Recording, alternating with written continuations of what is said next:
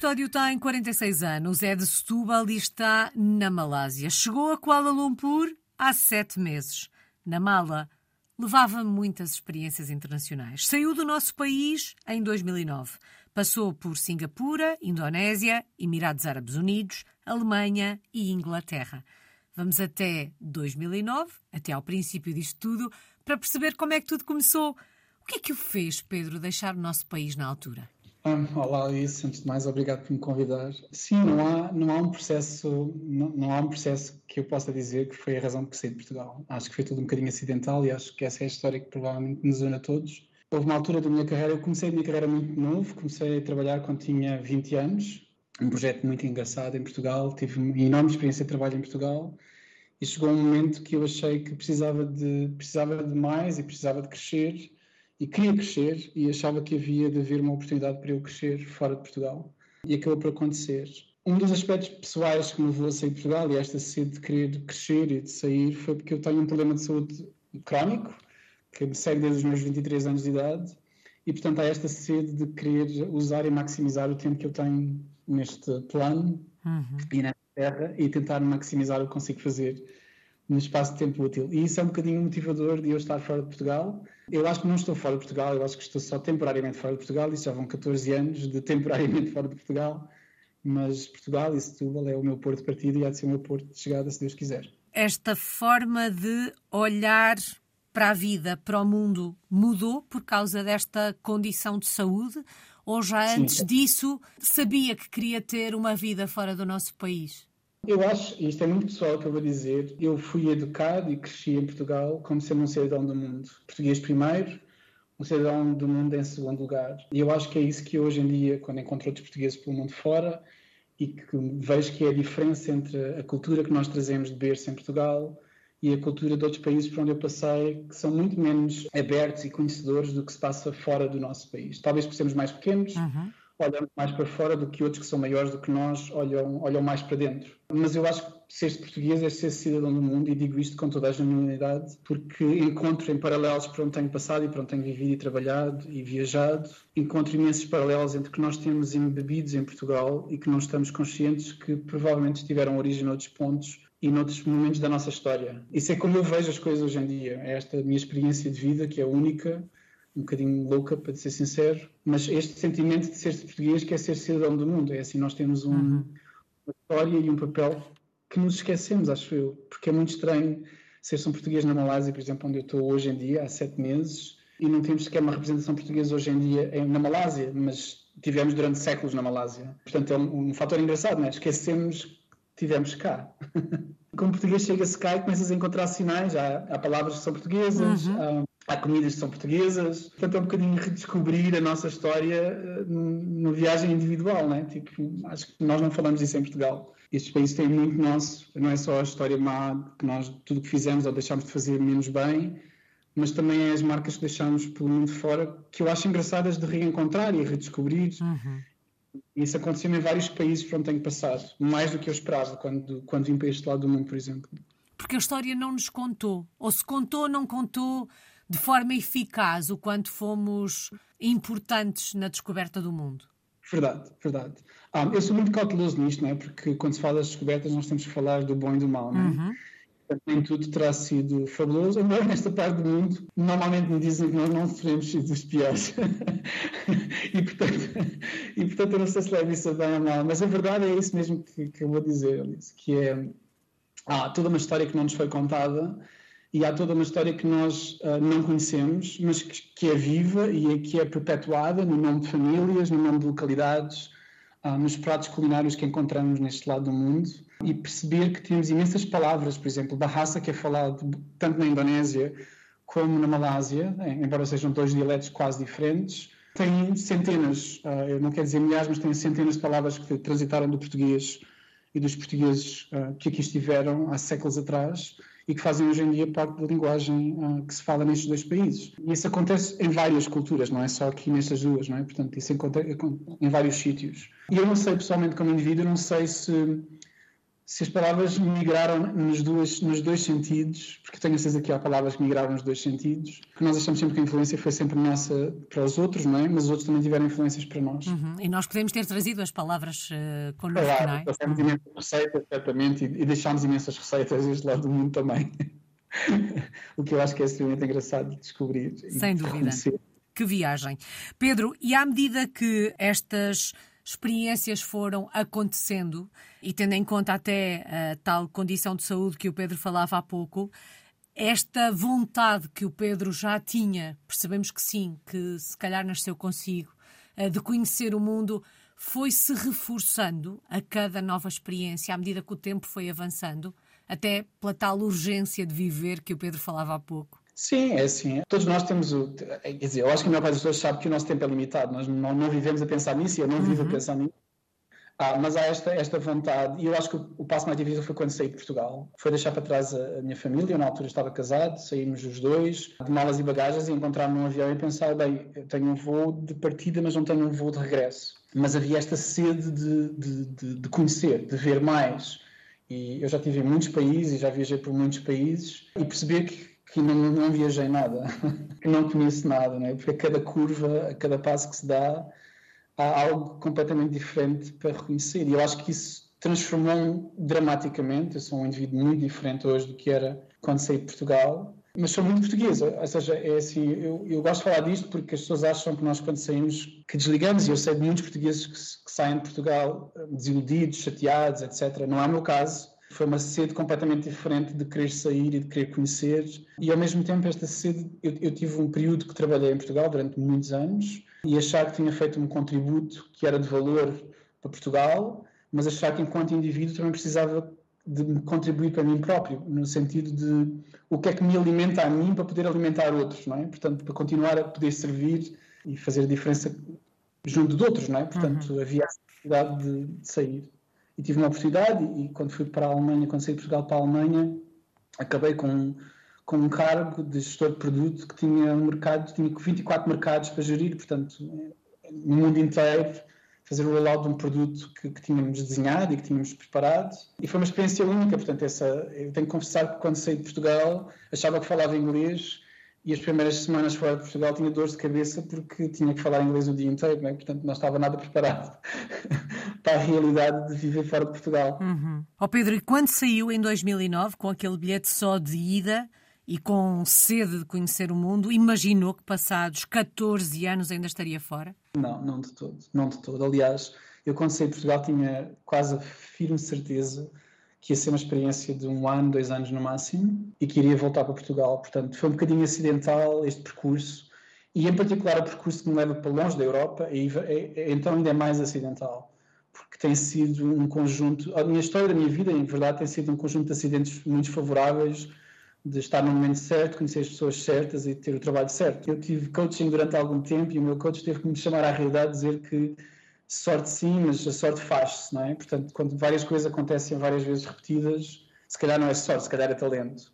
Embora eu nunca tenha visto as coisas assim, mas, mas é verdade. Nunca pensei estar tão longe de Portugal, estar há tantos anos fora de Portugal e ao mesmo tempo que a minha carreira pudesse ter crescido da forma como cresceu, para níveis que são, são até difíceis de quantificar para a realidade portuguesa, por exemplo. São muitas as experiências que teve ao longo dos últimos 14 anos. O processo de adaptação vai se tornando mais fácil à medida que vai avançando ou a cada nova experiência há um recomeço? Há sempre um recomeço, não, não vamos mentir, porque chegar a um país como, por exemplo, agora chegar a Malásia sem conhecer uma única pessoa e, portanto, há todo um processo e são vários meses de adaptação e de isolamento e de solidão, em boa verdade, essa é a verdade, mas eu cheguei à conclusão que consigo mudar de país uh, no espaço de um par de semanas, um, entre empacotar a casa inteira e de malas e bagagens. Portanto, acho que o primeiro passo foi o mais difícil. Esse momento de sair de Portugal foi o mais foi mais complexo. A partir desse momento começamos a quase é, é uma coisa quase rotineira, não porque necessariamente tenha planeado, mas porque as oportunidades aparecem e já que estamos de fora de Portugal é difícil dizer que não. É assim, nenhum destes destinos foi o meu destino e, portanto, um, estou sempre quase preparado e disposto a pensar e olhar para que mais e o, o, que vem a seguir. Onde é que a adaptação foi mais difícil? Eu diria que a adaptação mais difícil terá sido na Indonésia, porque o nível de inglês é limitado, a língua é complicada, o nível de literacia é muito complicado, extrema pobreza, e foi o sítio onde eu me senti que havia um, que havia um gap, portanto, uma, uma diferença substancial entre o meu nível de vida como, como expatriado, como, como imigrante, em relação às pessoas com quem eu trabalhava. Havia um, um, uma diferença astronómica, temos em termos de cultura, como, como de rendimentos, de qualidade de vida, etc. E isso para mim foi um choque, porque nós só estamos bem se todos à nossa volta estiverem bem. E, portanto, é bom ter uma vida confortável, mas quando temos miséria à esquina da nossa rua, é complicado de uhum estamos completamente bem. Pelo menos eu, eu me sinto bem com essa diferença. Provavelmente haverá quem se sinta, eu não, não julgo ou critico, mas terá sido mais difícil. A língua foi uma barreira porque estava-me dependente de todas as pessoas à minha volta para poder fazer as coisas mais básicas da minha vida, como uma inscrição na, na segurança social, em relação aos impostos, todas essas coisas. Ir a um banco, abrir uma conta, foi uma, uma história épica de várias viagens ao banco. Por toda essa dificuldade, a língua parece que não, mas eh, entramos num sítio onde não falamos de toda a língua e não falam a língua, a língua inglesa, por uhum. exemplo, torna-se mais difícil. Mas eu acho que, sinceramente, a adaptação à primeira foi a mais difícil, porque aí sentimos a falta de tudo, não é? Nós estamos completamente não preparados. Acho que muita gente sai sem saber para o que é que sai e saímos com talvez uma, uma, uma histórias que nos são contadas e positivas disto ou daquilo, mas ninguém nos conta as partes menos boas de se viver de fora de Portugal, não é? viver fora da nossa do nosso seio, da nossa, da nossa cultura, da nossa família. Nós falamos às vezes mal de Portugal, mas é o nosso Portugal, é aquilo que nós temos, é aquilo que nós conhecemos. Quando se viaja para países que não estão sequer à altura de Portugal, então é tempo de recalibrar a nossa, a nossa visão do que é Portugal e quão bons somos em Portugal. Quais são as partes menos boas de viver fora do nosso país? Eu acho que cada, cada, cada passo que dei, cada salto que dei, tornou-se mais fácil perceber as diferenças culturais. Um, e as diferenças de ver o mundo que tem a ver com religião, cultura, educação, uh, tudo isso. Do nosso lado, eu acho que o mais difícil é perceber que não há ideias corretas ou ideias erradas, mas que todas elas têm uma gênese diferente e nenhum de nós está 100% correto. Perceber que aquilo que para nós é estranho e diferente não é necessariamente menos bom ou menos, menos ou mau, uh, é simplesmente diferente. E perceber como é que nós trazemos valor a essa diferença e, e criamos as, as, pontes entre as, duas, entre as duas realidades. Eu acho que essa é a parte mais difícil de todos, porque nós não estamos todos uh, sintonizados e não, tem, não temos todos a sensibilidade para perceber que essas diferenças podem ditar o sucesso ou o insucesso dessa saída de Portugal. Pedro, há pouco perguntei-lhe um, onde é que a adaptação tinha sido mais difícil. Agora gostava de saber onde é que se sentiu peixe dentro d'água. Há algum país onde se tenha sentido em casa, onde não tenha dado pelo processo de adaptação? Ou isto não acontece nunca? Eu acho que isso não acontece nunca. Acho que todo, todo, todos os, os, sítios por onde passei, onde se falava a língua, onde se falava inglês, neste caso, ou, ou, eu tinha uma base média da língua, da língua que lá se falava, ajuda. Uh, mas não há, não há um processo simples de se chegar a um país. É tudo diferente, nada nos prepara para as diferenças. Um, e as diferenças estão sempre a cada esquina onde nós menos esperamos. Portanto, num sítio pode ser, pode ser a comida, num sítio pode ser culturalmente, o que é que é uhum. correto ou incorreto. Eu lembro-me quando mudei para o Médio Oriente um, e estava responsável por criar uma nova marca digital e tudo isto, e então fui para uma, uma, uma, uma sessão de fotografia com os modelos que nós tínhamos planeado, estava tudo planeado, um, e tive que ser ditado do que é que era correto ou incorreto de aparecer numa fotografia, por exemplo. Não é? E, portanto, é um daqueles momentos em que quando se tem uma posição de chefia, não é uma coisa que é fácil de ouvir, não é? Porque, porque nós devíamos saber e não sabemos. Um, e, portanto, sentimos um bocadinho peixe fora da água, não é? Mas pronto, acho que tudo, tudo nos adaptamos e acho que é preciso ter mente aberta para para ouvir, para escutar, para perceber uh, e entender os outros. Mas há algum país onde tenha sentido que este processo foi um bocadinho mais fácil do que nos outros? Por exemplo, eu tive a viver quatro anos no Dubai. Um, e quando cheguei, aterrei em Abu Dhabi, portanto, os meus primeiros três meses foram em Abu Dhabi, e depois fui abrir um centro de, de inovação e design uh, no Dubai. Dubai foi particularmente fácil, porque Dubai, 90% da população é estrangeira e, portanto, estão todos fora do berço, não é? estão todos fora da água um, e, portanto, há um, há uma expectativa de que quando uhum. alguém chega novo há toda uma rede de suporte. Portanto, toda a gente já passou por isso, toda a gente está a passar pelo mesmo, e isso faz com que haja um grande espírito de, de boas-vindas, não é? Que nos ajuda, porque alguém conhece um fulano no banco que nos vai ajudar a abrir a conta, ou que, como é que se aluga um carro, ou onde procurar um apartamento. Quando chega no Ásia e não se conhece ninguém, é um bocado, ok. Mais difícil. é muito mais difícil. Portanto, eu diria que o Dubai foi um sítio onde eu gostei imenso de viver e foi talvez o sítio mais fácil. Uhum. Na Alemanha, por exemplo, que seria um sítio, por ser europeu, que eu acharia que podia ser mais fácil, a barreira da língua uh, e a cultura é fundamentalmente diferente de Portugal.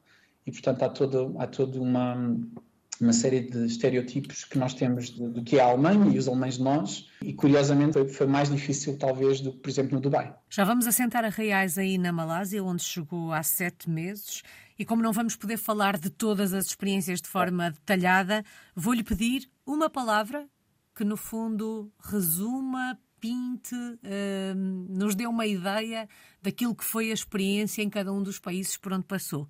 Vamos começar por Singapura. Singapura talvez tenha sido foi muito curta, foi menos foi quase um ano, mas não, não, não completamente um ano. É uma cultura de trabalho muito diferente e eu achei que era uma cidade mais estéril, provavelmente a mais estéril de todas onde eu já vivi.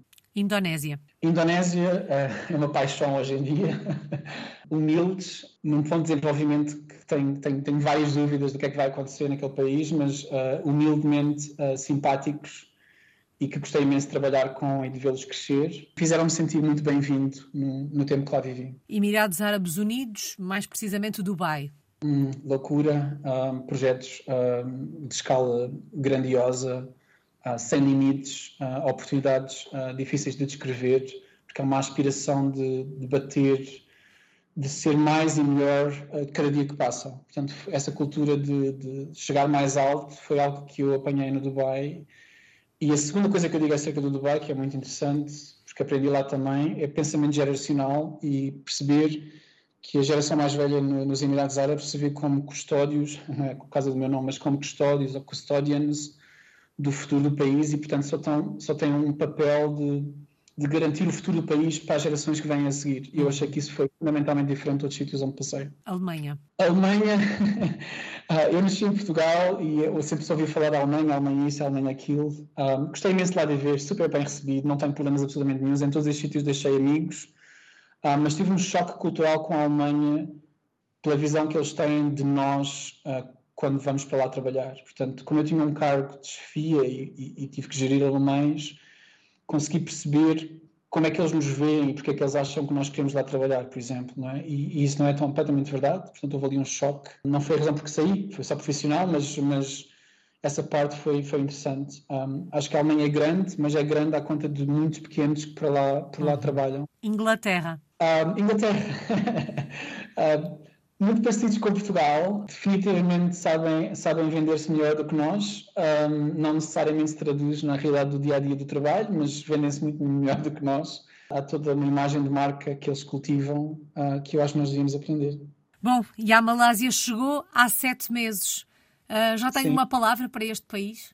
É difícil, acho que não estou na fase de, de perceber, uh, mas tem sido muito interessante. Tenho se sentido muito bem-vindo aqui, apesar de, como dizer, Acho que não há, não há portugueses aqui, não temos representação consular na Malásia neste momento, um, mas tem sido super bem-vindo. De todos os sítios onde eu já passei, este talvez tenha sido o sítio onde os primeiros sete meses um, me fizeram mesmo sentir que me querem aqui e que há uma razão para eu estar aqui e querem que eu fique aqui.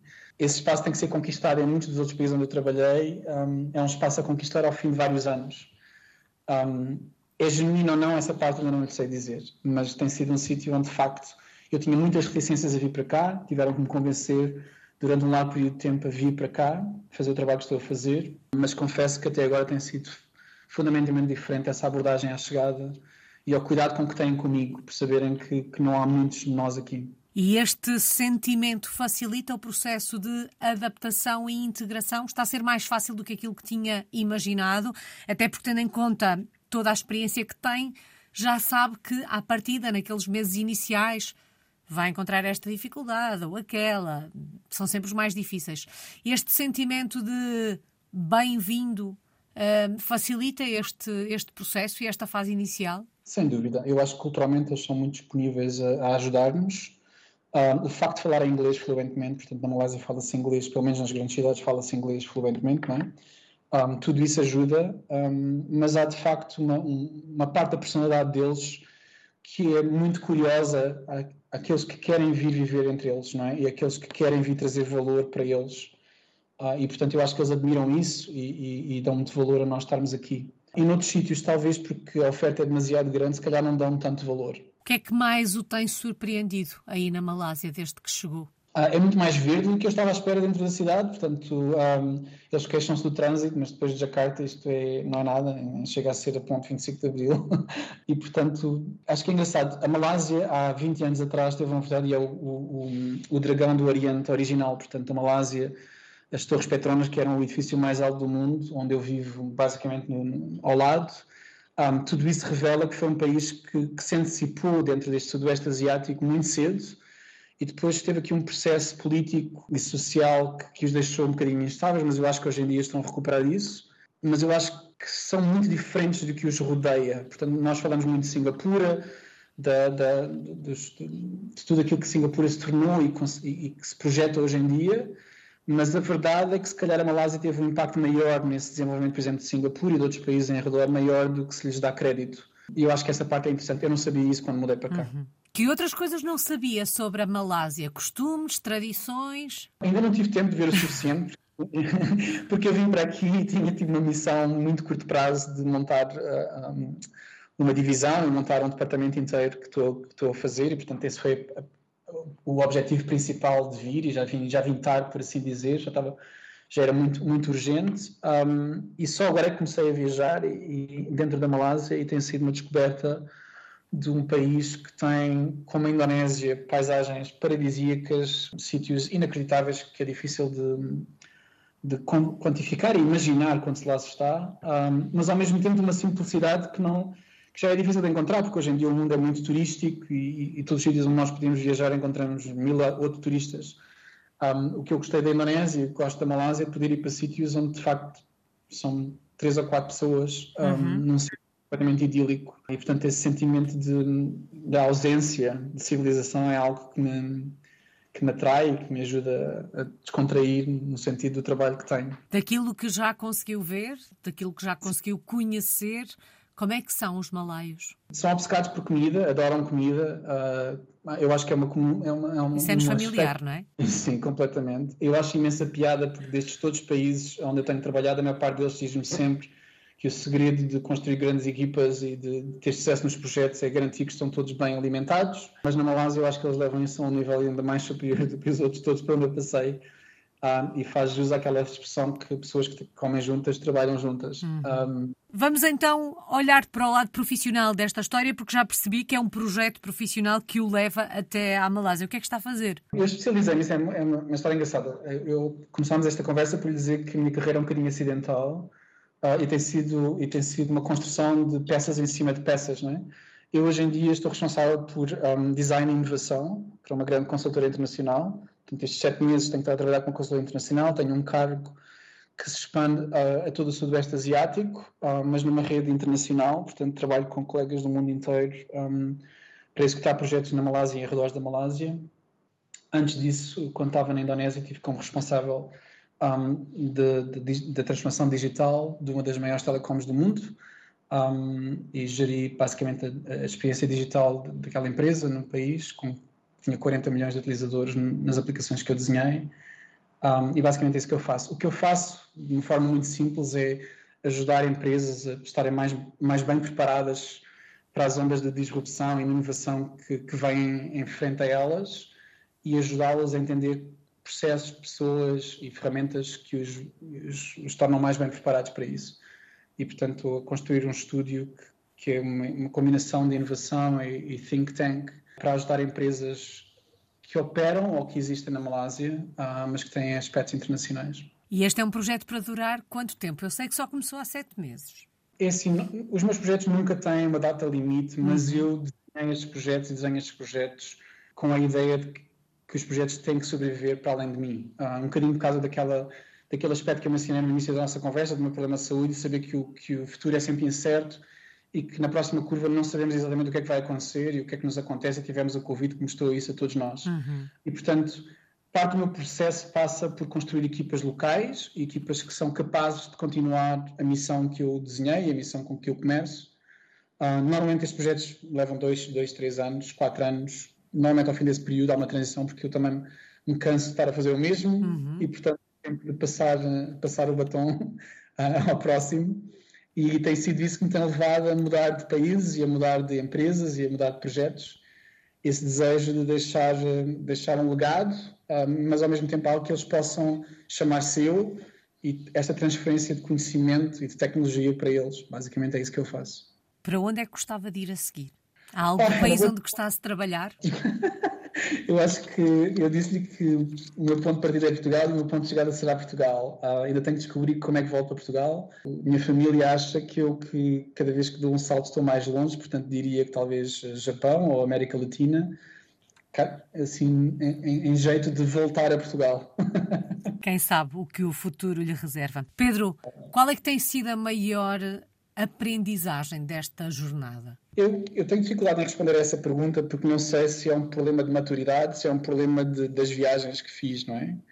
Mas uh, este reconhecimento que sabia muito quando saí de Portugal, sei muito mais do que, do que quando saí de Portugal, mas que ao mesmo tempo não sei nada. E portanto há todo um, há todo um manancial de coisas para aprender e ver e conhecer que, que ao fim destes anos todos continuam a estar fora do meu alcance, não é? no sentido que eu não tenho aspirações de saber tudo ou de querer ver tudo, mas perceber a pequenez que nós somos, não é? Uhum. Portanto, um mundo que é uma coisa gigantesca que é difícil de quantificar. Percebe-se numa experiência como esta que quanto mais se conhece, mais conscientes ficamos de que tão pouco sabemos ou tão pouco conhecemos. É isso mesmo, acho que ela expôs perfeitamente exatamente o que eu queria dizer. Por falar em conhecer, e há pouco deixei-me levar uh, pelo caminho que a conversa me, me deu, uh, esqueci-me de lhe perguntar o que é que nos aconselhava a conhecer em Kuala Lumpur daquilo que já conhece. Eu sei que são só sete meses, imagino que ainda não tenha locais preferidos,